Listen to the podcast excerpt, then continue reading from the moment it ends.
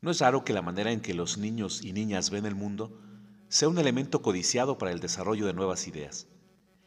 En el presente podcast conocerás dos historias infantiles, una tomada de la literatura francesa y la otra proveniente del mundo del cine de animación.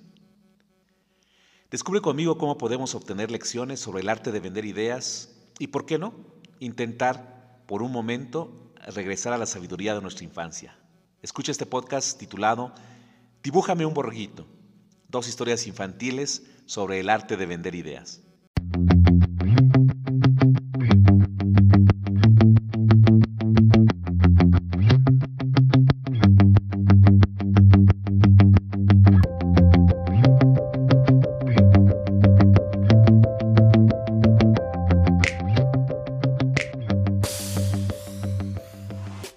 Una de las joyas de la literatura francesa y mundial es sin duda el libro de Antoine de Saint-Exupéry, El Principito.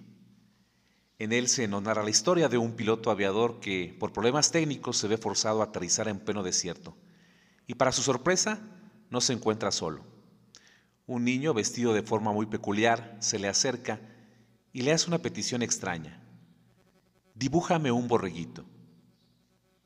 El piloto obedece, le entrega una primera versión.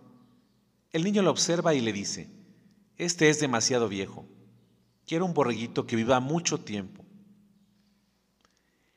En un segundo intento de dibujo, el niño exclama, no, este está muy enfermo, haz otro. Desesperado, el piloto intenta una tercera versión. Se la entrega al niño, que le responde, ¿ves? Esto no es un borreguito, es un carnero, tiene cuernos. Por último, en una cuarta versión, el piloto hace entrega de un dibujo al cual el niño exclama, así es como yo lo quería. Lo interesante de esta historia es que esa cuarta versión no tiene nada que ver con un borreguito. Lo que el piloto entrega es una caja con tres agujeros en un boceto muy burdo. Sin embargo, el principito se siente feliz porque el piloto le dice, mira, dibujé esta caja que es la casa de tu borreguito y algunos agujeros para que puedas alimentarlo. La historia continúa y de manera muy tierna se nos narra que el principito se acerca, observa por uno de los agujeros del dibujo y dice, mira, el borreguito ya se durmió. Y en realidad, en el mundo de los negocios, muchas veces una de las habilidades que se tienen que desarrollar es la capacidad de poder vender ideas. En ocasiones el mercado demanda productos, servicios muy particulares en los que a veces nuestro propio cliente ni siquiera tiene la certeza de qué es lo que busca. Una serie de cualidades, algo que podamos entregarle en un paquete, en un proceso, en la prestación de un servicio, y es aquí donde, como el protagonista, muchas de las empresas hacen esta magia. Empiezan a esbozar, empiezan a diseñar a través de diferentes herramientas y el producto final en ocasiones sorprende al propio cliente. Así es como yo lo quería. Esta historia nos saca a colación todo el ir y venir que en los procesos empresariales se vive cotidianamente.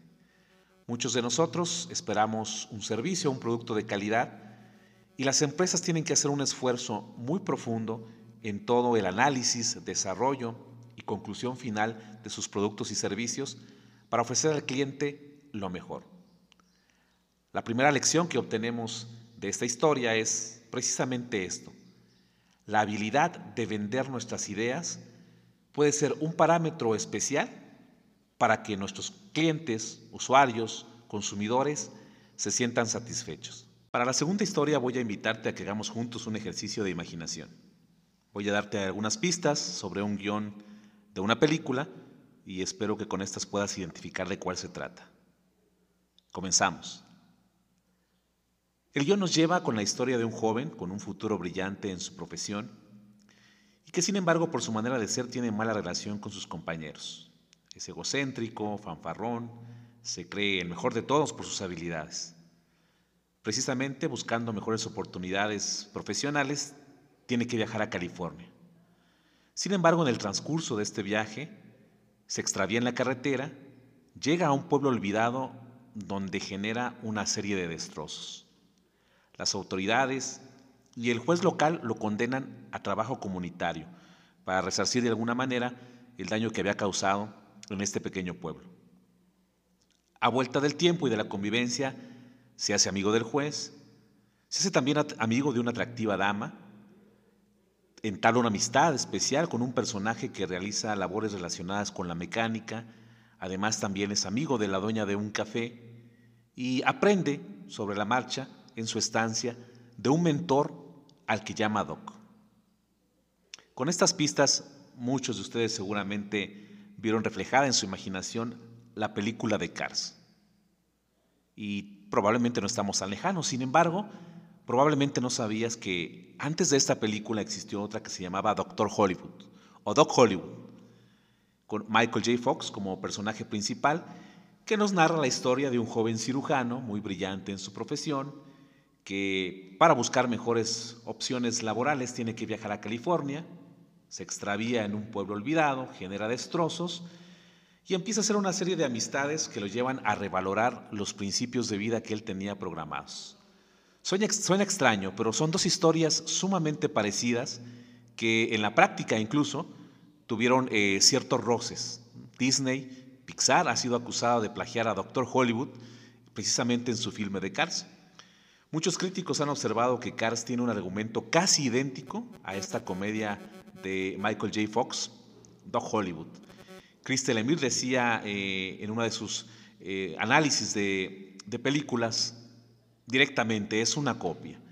Otro crítico más, Simon Kinner de Total Film, apuntó que Cars es Doctor Hollywood, pero con coches. La realidad es que el éxito de Cars comparado con lo que en su momento fue Doctor Hollywood, pues es abismal.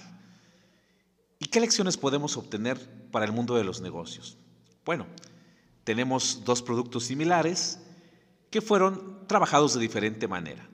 Cars llegó a un público muy estudiado, con una calidad eh, de animación bastante superior al promedio, pero que además pues, manejaba una historia que dejaba un mensaje que llegaba tanto para niños como para adultos.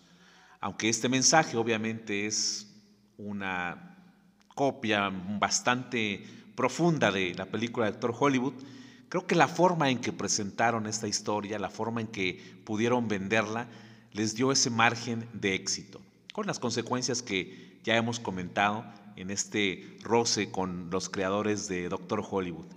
Sin embargo, ¿cuántas veces podemos preguntarnos si nuestros productos o servicios están siendo presentados como deben? Es una idea que probablemente muchos puedan compartir y muchos puedan ofrecer, pero podemos indagar si la estamos ofreciendo de la manera correcta.